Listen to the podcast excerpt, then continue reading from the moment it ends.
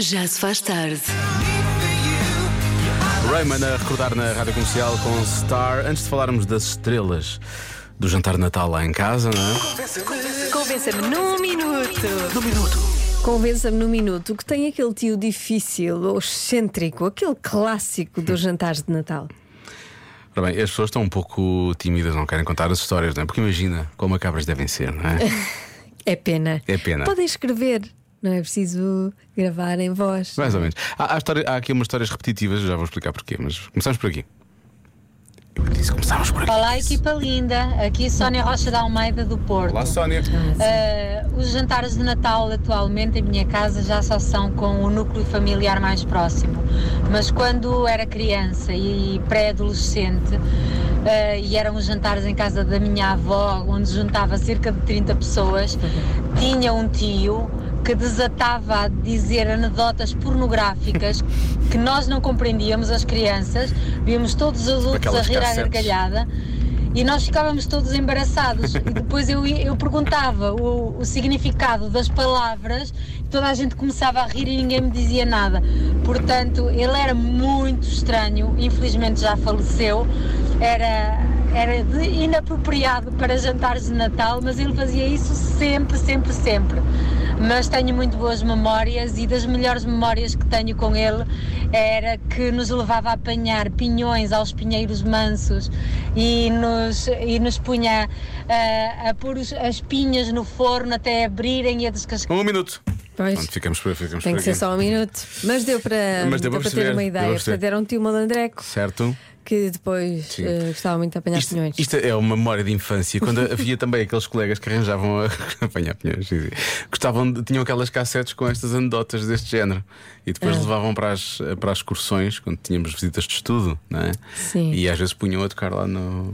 Quando os professores estavam mais distraídos, punham a tocar no autocarro e depois as pessoas depois ouvíamos. Era. É, mas eu também não sabia do que é que ele estava a falar. Hum. Pois, eh, não- ainda bem, não é? Bom sinal. não sabemos. Porquê, porquê que eu havia de estar a desculpar-me de uma coisa que já aconteceu há não sei quantos anos, não é? Pois. Que é irrelevante. É irrelevante, ninguém sabe o que é. Era só triste se eu ainda hoje não soubesse. Bom, vamos avançar. Boa tarde, Rádio Comercial. Estava aqui a fazer um esforço enorme a ver se me lembrava de algum tio, Num teu. que fosse aquela pessoa assim mesquinha ou com histórias assim um bocado chatas de ouvir. E estava aqui a fazer um esforço enorme até que reparei que não tem nenhum, o que quer dizer apenas uma coisa. Que sou eu, eu sou o tio então, que os meus sobrinhos evitam ter algum tipo de comunicação porque eu é que sou o gajo esquisito. Evitam ter algum Muito tipo de obrigado comunicação. Pela sensação que estou a sentir agora. É assim, mais cedo ou mais tarde tinha que ficar, tinha que se aperceber, não é? Eu Se acho. calhar nós também vamos ser esse tio e tia. Mais dia, menos dia, tenho a certeza. Achas que vamos ser? Achas que os nossos sobrinhos nos vão evitar?